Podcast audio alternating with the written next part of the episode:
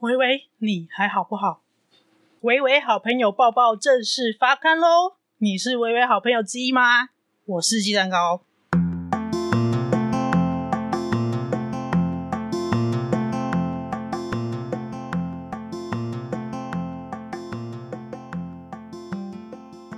录音时间是二零二三年四月十一号八点五十分。前一周是儿童节跟清明节连假，我没有回老家，但是不小心把自己操爆，累过头了。因为我在忙着练习跟 AI 小秘书沟通，要撬动我的生产力杠杆。关于怎么撬动生产力杠杆，我之后会再详细的分享。除了使用 AI 的工具之外，我也练习搭配使用笔记软体，让整个工作流程更有效率、更有条理，也就能让我在很有限的有电时刻，能够多做一点事情，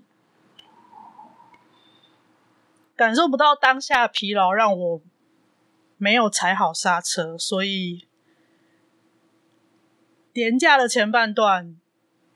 很充实，睽违好几年进入心流的状态，也让我觉得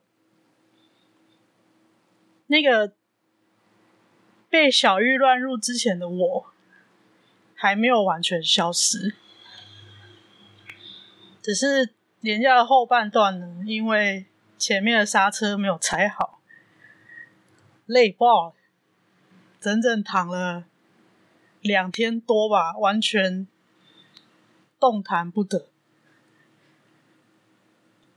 力气只够稍微下床喝水，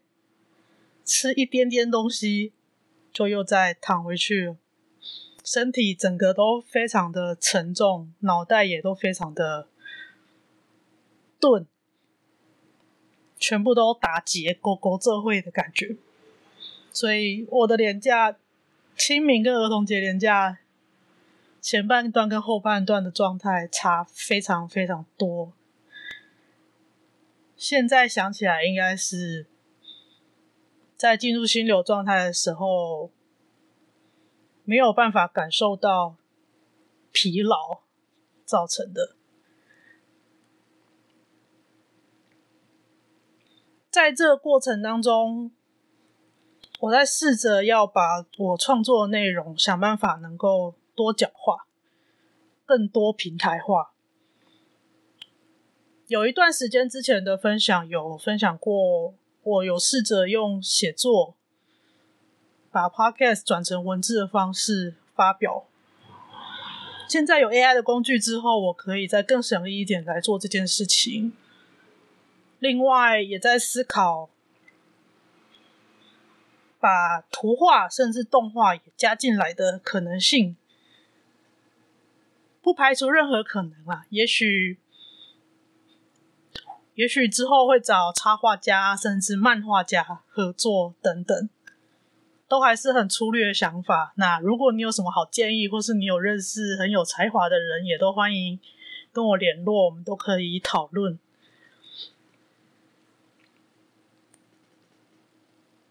因为我觉得现在在网络时代，知识的取得门槛很低，所以自己要练一个技能，其实没有很困难，但就是需要花时间跟精神去整理、过滤，还有重新组织。这个过程其实也是一种劳动。我是这样在告诉我自己的，其实这也是一种劳动。就像有很多其他的创作者会跟我说，其实你就是在做全职的 podcaster 啊。我到现在还有点困难接受这件事，但是在廉价的练习这优化改善我的工作流程的过程，的确。那个状态是很接近我在做研究工作的时候的状态，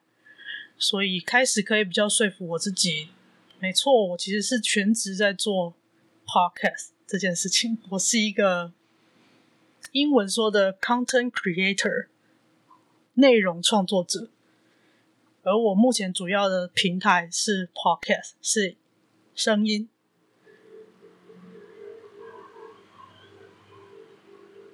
就目前来看，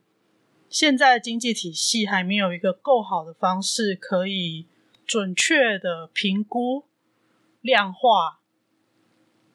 保存我的这份劳动价值。就像最基本的计时工作，以时薪计的工作，那就会记录或是衡量一个小时的劳动该有多少钱。比如说家教一个一个一个小时钟点多少，当教练一个钟点多少，然后去咨商一节有多少钱？那个就是一个用时薪去定义的劳动价值。当我现在这个创作，它还没有一个好的量化指标可以看。我只能用社群上那些所谓数数位行销的数字来看，但我知道我的受众是潜水潜很深的一群潜水员，可能因为题目的关系是忧郁症跟精神疾病，其实它不太是能够被公开讨论的事情，一直到现在都还是，就是这个困境是。存在的，那么要让这个题目的创作者能够跟受众有很密切的公开互动，那就非常非常的困难了。这件事情我一直到蛮最近的，才把自己从这个数字的绑架里面稍微松开来，也只是稍微松开而已，因为。看到别人的粉丝数量跟我差不多同期的创作者，可能已经是我的好几倍、十倍、百倍的所在都有。然后我在这里爬，还在还在爬，还在爬。不管是收听数啊、粉丝数啊什么的，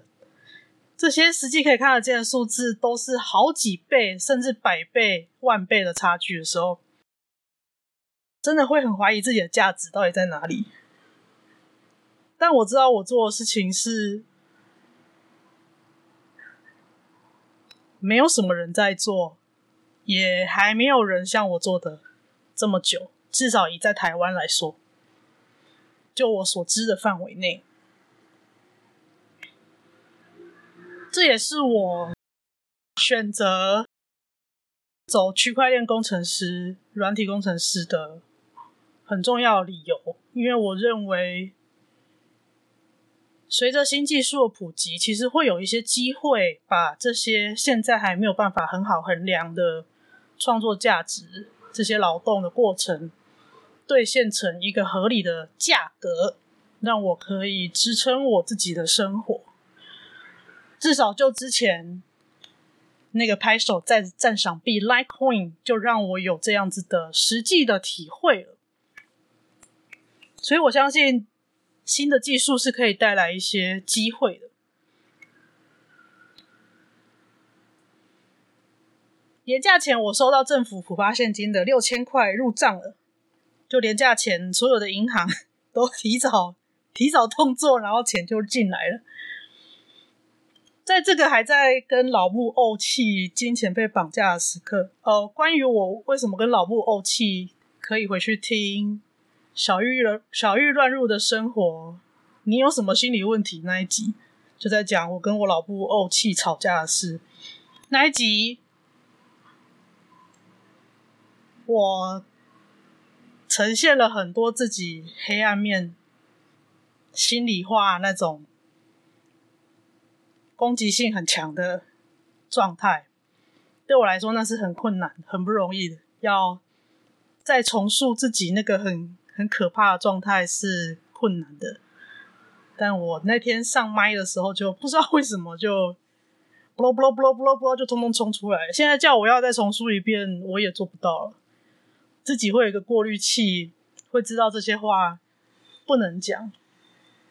只能说还好，当时有趁着情绪新鲜的时候把它录下来。只有在那个时候做得到这件事，能够这么自然的做到。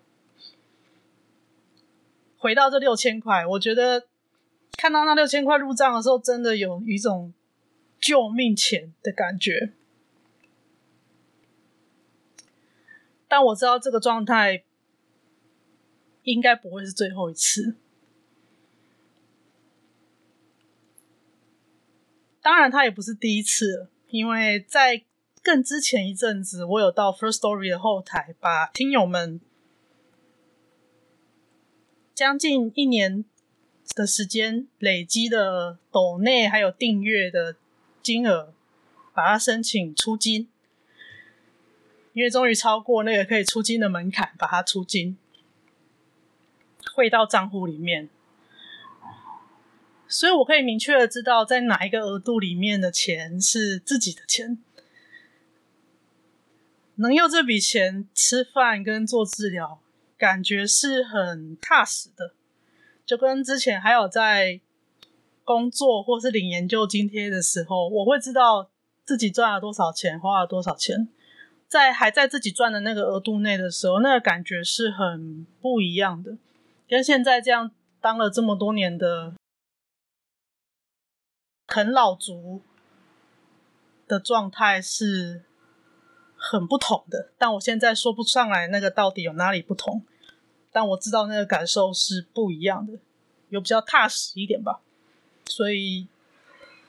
这一集除了讲，等一下会说一本书讲忧郁症药物治疗之外，我想要再特别用前面这段时间，谢谢过去这一年。左右的时间，曾经抖内或者是按月订阅的各位听友们，你们真的有付钱的这位这些听友们，谢谢你们愿意相信我，然后实际的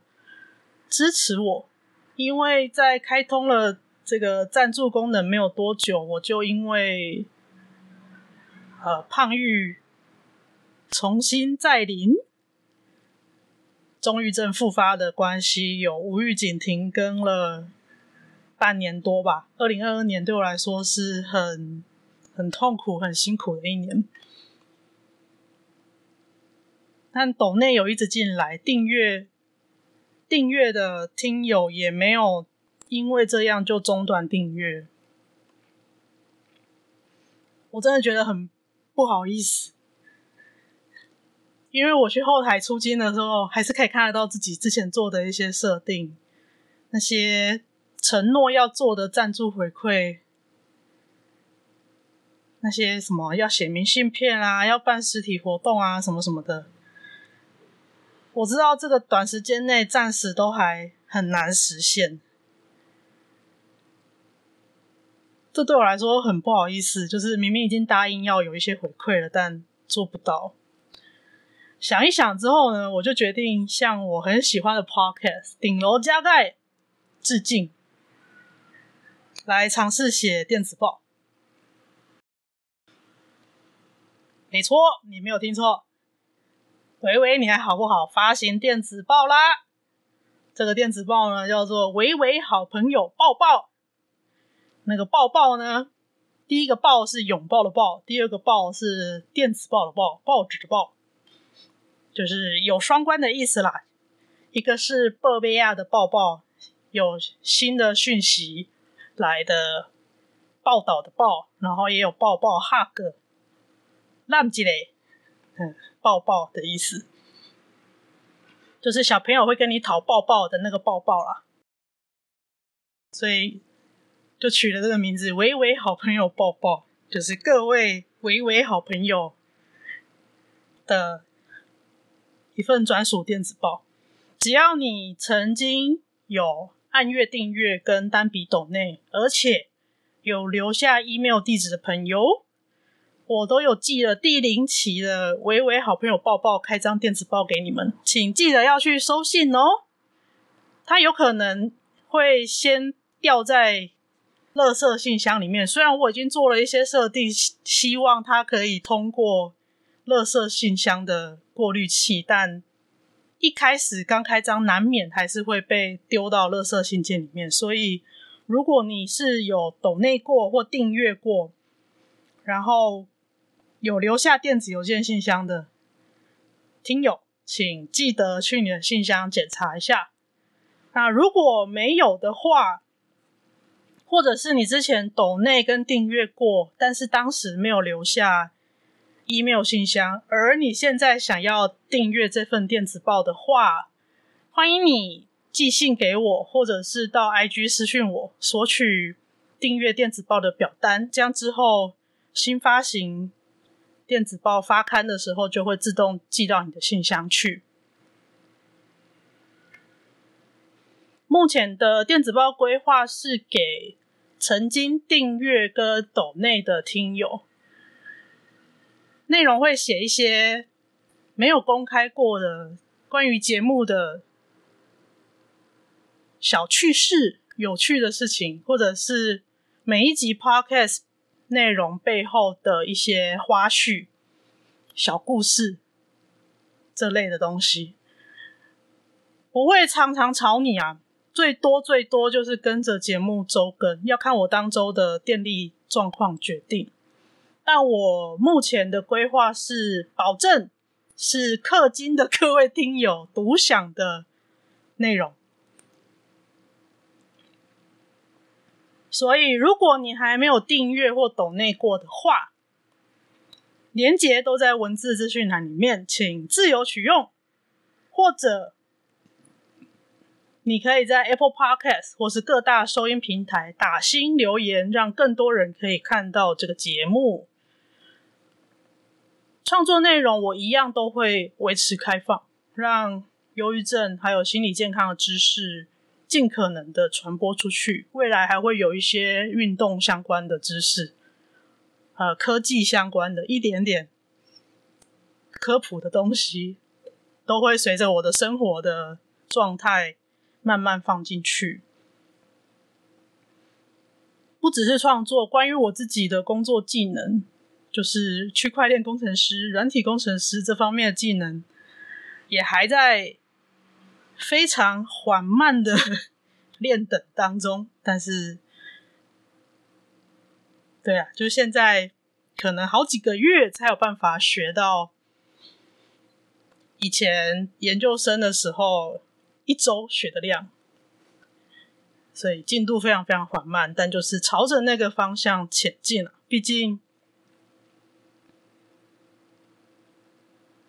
年纪还没有很大，大到可以等死的时候。哎，想到这个，突然有点沉重起来。总之呢，只要还在呼吸，电力足够的话。还是会尽量尽量朝着可以自食其力的方向前进。那如果没电的话，就 Let it go, Let it go，或是台语的 Hoiki Hoiki，对，只能这样子了。好，到这边感谢所有曾经抖内跟订阅的听友。那如果没有收到信，请跟我联络。这边是一个。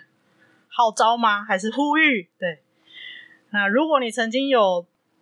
匿名抖内或订阅的，赶快跟我联络哟。如果你要看电子报的内容的话，就短短的文字跟你分享一些创作背后有趣的事，这样我可以保证那个都是没有公开过的哟。好嘞，微微好朋友报报发刊讯息就讲到这边。那接下来我要讲。一些忧郁症的药物的治疗理论，呃，我尽量把它讲得简单一点，因为陆陆续续一直有收到，不管是微微好朋友的提问，或者是草木谈心啊，或者呃，心理师干杯啊，几个心理师创作者那边，他们多多少少都会收到一些提问，问说，请问忧郁症患者吃药到底有没有效？而我的回答一直都是，这些药物其实都是以控制症状为主，而且很大一部分还会去处理你的睡眠障碍的问题，因为很多身心症的疾病都跟睡眠障碍会有有关。但是我们我们目前还不知道因果关系啊，就是只能知道说身心症很多时候会跟睡眠障碍一起出现。但到底谁是原因，谁是结果，还是他们根本就是一起的？这个目前不知道。那不知道的话，其实就很难治疗，因为人家说什么冤有头债有主嘛。你找不到债主的时候，其实你要你要去找谁讨债啊？没有办法，找不到原因，你就没办法对症下药。只能从症状控制的话，其实我们能做的事情就很有限。因为没有一个非常有效率的方式，直接可以找到有效办法，只能不断的做实验。说实在，就是做实验，去试不同的药，对现在的症状有没有用？因为身体也是会一直在动态调整的，随着时间过去，身体会适应不一样的状态，有时候也可能会需要。调整药物的种类跟剂量，所以我一直一直会算是呼吁吧，要把握回诊的时间，因为我每一次每一次回诊，我已经治疗了这么久这么多年，我每一次回诊都还是会看到很多人都只有去拿药，没有跟医生讨论，我。我当然没有办法确定这些人到底他是什么样的原因来来到诊所看诊，但我一直都会觉得，其实这样是很可惜的事情。我们都已经有这么好用的健保了，你付的钱都是一样的。我是指单次看诊的钱都是一样的，是应该可以跟医生好好讨论的，即使只讨论几句话也好。让他知道你吃药的感觉，吃药之后的感受跟吃药之前有什么不一样？你每每一周、每一周，或者是每个月、每个月的状态有没有什么不同？其实可以做一些微调的话，有的时候会让某一些比较难过的时刻好过一点。像现在这样换季的时候，我就会知道。如果特别不舒服的时候，医生有建议我可以自己试着加原先已经有的药，因为我改改过药之后，就有一些药有剩，那医生就告诉我这些药，在我需要的时候，我可以依照哪哪样的优先顺序选择哪一颗来吃，让我的睡眠稍微好一点。那睡眠状况有改善，以我来说，就会让症状的表现稍微不要那么强烈。以忧郁症来说，目前大家听最常听到的还是血清素假说，或者是多巴胺假说等等。不管他讲的是哪一种，它都是一种激素或者是某一种蛋白质的假说。意思就是说，他们发现，应该说免疫学家，不要讲他们，免疫学家发现呢，在忧郁症患者的身上，可能某一些激素或者是某一些蛋白质的含量比较低，但是。以科学研究来说，我们只能说这两件事情有关，但是没有办法很严谨的确认谁是因谁是果。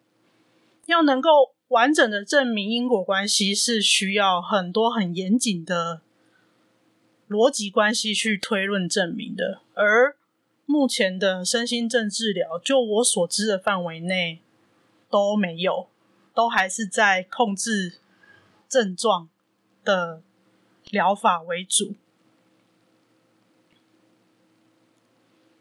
以忧郁症来说，它有可能会降低生活的值，也会降低生活的量。降低生活的值，生活品质就是很多人会感受不到情绪，没有悲伤，没有难过，也没有开心，没有快乐，跟所有的情绪都没有关系。也会降低生活的量，这个量是指实质的量。以统计学来说，有忧郁症的人平均寿命会比一般人来得短。这个当然很多原因啦，它只是一个相关性而已。所以在这本书里面，《终结忧郁症》它的英文原名叫做《Inflamed Mind》，直翻就是发炎的心智。我记得台湾也有一个精神科医师写一本书，叫《发炎世代》，也是在讲同样一件事情，但他写的简单很多。我会觉得原文的原文的翻译版会会详细一点。那至于谁先谁后，我就没有去查了，这不好说。反正那都是公开的科学研究讯息啦。那谁谁去写成这种科普书，就是看各自的写作功力了。我这边讲的是原文书翻译的版本，《Inflamed Mind》终结忧郁症治忧郁症治疗大突破，但其实没有什么突破啊。这本书只是在讲另外一个观点，是他从另外一个假说来看，因为他们发现很多身心症患者，那这这一本书讲的是忧郁症，很多时候在这种长期生病的人。的身上会发现身体是处在一个发炎的状态。发炎是一种免疫反应会需要的过程。呃，如果有生物或者是免疫学相关专长的朋友，可以再更正我。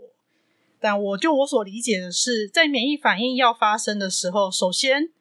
就是。受到攻击，不管它是受到什么样的攻击，可能是病原体的攻击，也有可能是它本身组织或细胞坏掉的时候，它就会自己发出讯号，说我坏掉了，我死掉了，它就会发出讯号，就会发出有毒性的，也许是一些化学分子，或是放出一个有毒的蛋白质，身体侦测到之后，就会启动免疫系统。那这个时候，它放出毒，放出毒就会让周边产生一个发炎的状态。发炎的感受就会是以前高中生物老师教的，叫做红肿热痛痒，就是发炎的几个很具体的表现。红肿热痛痒，你发炎的地方。那如果是体内的发炎，我们可能不太能够直接感受得到。这个时候，它就会需要去量测一些我刚刚说的这些跟发炎有关的化学物质的浓度。也许是某一些化合物，也许是某一些蛋白质，来看身体有没有发炎。但是其实也没有办法很准确的知道是哪里在发炎，除非那个器官它有特定的某一些蛋白质，像比如说肝脏的话，肝脏在肝脏没有神经，所以它在痛的时候你不知道。因为没有神经能够传递痛觉的讯号，所以当它发炎的时候，肝脏在发炎，它有一些很特殊的蛋白质。如果检测到那个蛋白质浓度比较高，就会知道肝在发炎，甚至它有肿瘤，它会有一些不同的蛋白质会被侦，会在血液里面被侦测到，就知道哦，你的肝发炎了。然后这个时候可能再去照影像啊，就会再再去看说你的肝可能是发生什么状况，这样类似像这样子。但是在忧郁症来说，没有一个特定的标记物，我们叫做标记化合物吧。好，总之叫标记，它没有一个很很明确的标记，可以直接跟忧郁症有关。所以，只是一个。统计学上的相关，就是说，很多忧郁症患者身体都是在一个慢性发炎的状态。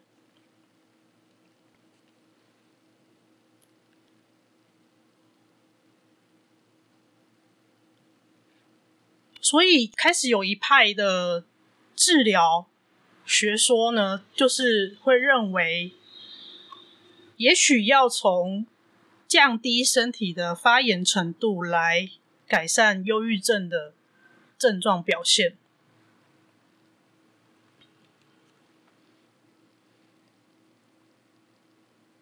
但是其实整本书看完呢、啊，没有一个很明显的结论。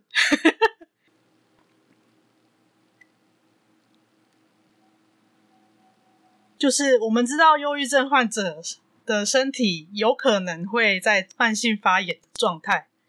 那这个慢性发炎状态，它有可能会导致各式各样的生理症状。也会有类似慢性病的表现，但是到底是发炎导致忧郁症，还是忧郁症导致你的身体发炎？这一点，我看完这本书之后，结论是没有结论，目前还是不知道的。那么，他可以知道的是，在某一些突发的严重发炎状态的话，会引发类似忧郁症的反应。比如说，有一些人做了。比较大型的治疗，或是一些侵入性的治疗，像以作者来说，他就是去牙科做了根管治疗之后，他体验到了两三周很接近忧郁症的状态，因为他的体内因为做了根管治疗之后，有很强烈的免疫反应、发炎反应，让他陷入了身体上感受到很接近忧郁症的状态，但是当他的免疫反应过了之后，这个感觉就结束了，所以没有办法确定到底是不是身体反复发炎到导致忧郁症，还是忧郁症会让身体反复的发炎。但是以作者能够收集到的科学研究来看，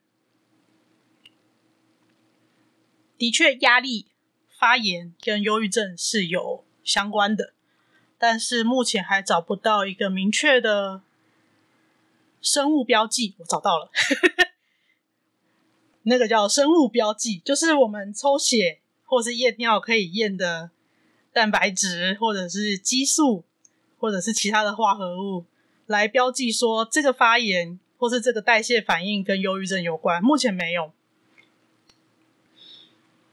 那么先前的那些血清素假说、多巴胺假说，其实都是从脑科学的研究来的。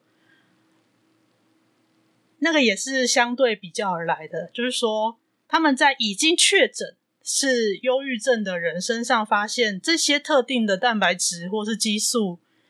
跟一般人比比较少，就这样。那么因为它比较少。就想办法呢，用药物帮你补充一些量，或者是抑制它的代谢。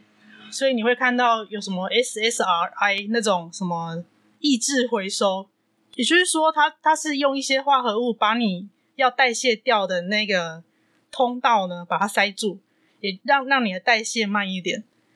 这样，你的相对来说，你的这个，比如说血清素或是多巴胺，停留在脑子里面、大脑里面的时间跟浓度就会长一点，浓度会高一点。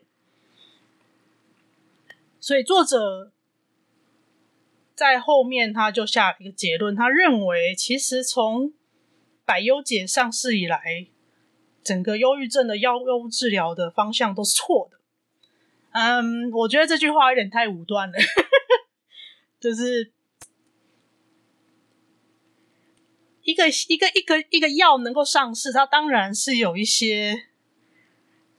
政治金钱的元素在里面。当然，因为药厂都要赚钱，它一定是有这些因素在里面的。但是，这个药要能够上市呢，它首先要能够通过的是安全性这件事情。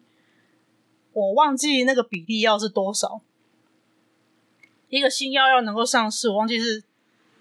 要几几千分之一还是几万分之一的风险以下才能够让这个新药上市。也就是说，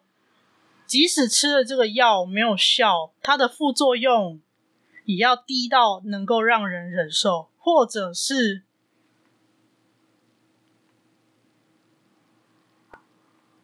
没有明显的对人体的伤害。这个是一个新药能够上市的一个很重要、很重要的前提。这件事情是要把握住的一个很重要的观念。因为药物治疗其实是第一线的治疗，在台湾来说啦，虽然现在美国精神医学会已经开始建议把心理治疗这类的非药物治疗当做第一线的治疗，但在台湾还没有流行起来，所以以台湾的健保可及性来说，药物治疗通常还是第一线的治疗。那么，如果你选择了药物治疗，的话，就必须要记得这件事情。药物的安全性其实是它能够到你手上的第一个前提。所以，使用药物之后，对你的症状的感，对你症状的改变的感受，还有你对副作用的感受，那都是非常具有个体独特性的。也就是说，每一个人的感受都会差很多。这个时候会很需要记录感觉，以及回馈，跟医生讨论，跟药师讨论。这个过程是药物治疗很重要的事情。当然，提出了这个发言假说之后，各大药厂也是。积极的朝着这个研究的方向去前进。我们不确定这样子的假说对未来的精神医学的药物治疗会有什么样的改变，不确定啊。但它它的确是一个可以参考的思考方向。也就是说，比起比起去想说你的大脑里面少了哪些化合物，或是哪一些哪一些荷尔蒙、哪一些激素变少了，也许不只是大脑的问题，是全身都有问题。你的免疫反应出了问题，那这个就是完全不一样的思考方向。可以把这个想法留着。因为对有些人来说，可能是他身体上某一个地方出了问题，才让他在这样的慢性发炎状态底下有了忧郁的状态。这个是有可能的，因为有很多癌症的病友，或者是常年的慢性病的患者，还有心血管疾病的患者，也都会在治疗一段时间之后，发现出现了忧郁症的状况。这个是我知道的部分。所以，去注意自己的身体状况，也是防治忧郁症的很重要的一环。这个是看完这本书之后，我觉得比较重要的事情，倒不是作者批评的，呃，精神疾病用药从百忧解上市之后就 就都完全错误。我觉得不是这么一回事的，是应该要用更宽阔一点的观点来解释。这这一些这一系列关于身体的慢性发炎反应跟忧郁症之间的关联，这样去看待，我觉得是比较比较中性的，也对治疗本身是比较有帮助的。当然，这一切都是个人看法啦。如果你有一些不同的想法，或者是你是呃生物相关或是免疫学相关专长的朋友，欢迎提供。意见参考，因为毕竟我不是这个专长啊，我是工程师啊，这些都是自学看书学的。那提供我自己的一些见解跟体会。如果听了这么多，你还是不知道该怎么办，没有关系，你就去问医生，因为我也不是自己的医生啊。去问你的医生。你可以使用什么样的药物，在什么时机使用多少剂量？在恶化的时候，或者是症状变得严重，你没有办法忍受的时候，可以怎么做？多跟医生讨论，多跟心理师讨论，你可以找到很多不一样照顾自己的方法。我想这样子，在那些特别不舒服、特别没电的时候，可以让自己的每一口呼吸过得舒服一点。好嘞，今天聊微微好朋友抱抱发刊，还有《终结忧郁症》这本书，聊全身慢性发炎跟忧郁症药物治疗的关系，就先讲到这啦。我是鸡蛋糕，喂喂，你还好不好？